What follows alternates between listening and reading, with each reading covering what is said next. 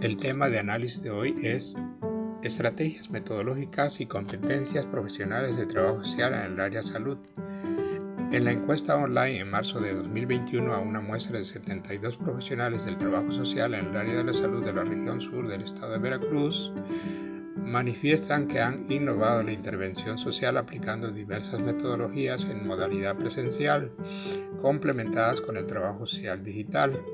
Entre ellas se encuentra el modelo de crisis, que se aplica en situaciones de altos niveles de estrés debido a la contingencia de salud del COVID-19 para la toma de decisiones de manera urgente y consideran que el 72.2% aplicó el estudio social de caso de manera presencial y el 13.8% virtual. El 75% elaboró el diagnóstico social presencial y el 20.8% virtual, el 69.5% el tratamiento social y el 16.6% de manera virtual.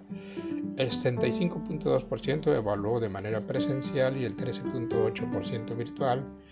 Son procesos de intervención en modalidades mixtas.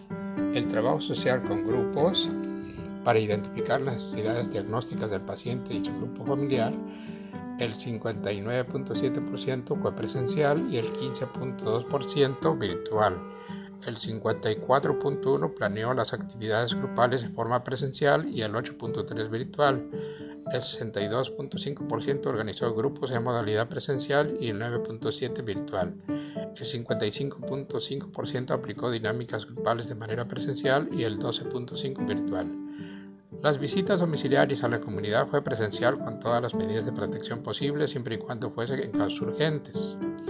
Respecto a la opinión de las y los profesionales en trabajo social, refieren que la atención a pacientes con COVID-19 y sus familias, el 84.3% lo considera muy importante, el 2.9% moderadamente importante, el 1.4% nada importante, el 11.4% no atendieron pacientes con COVID.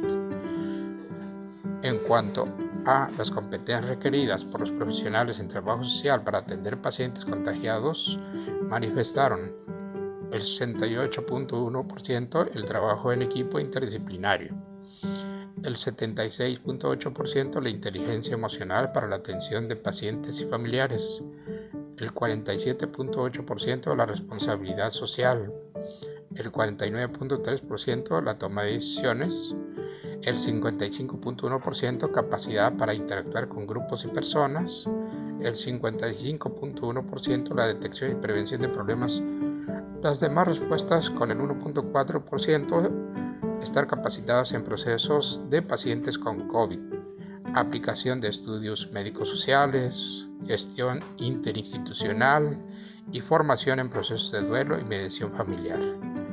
Se consideran áreas de oportunidad para la formación profesional para las futuras generaciones en la atención en situaciones de crisis, el manejo de procesos de duelo en situaciones post-mortem y la mediación familiar para el manejo de las emociones o la llamada e-terapia o terapia familiar a través de la aplicación de las habilidades socioemocionales.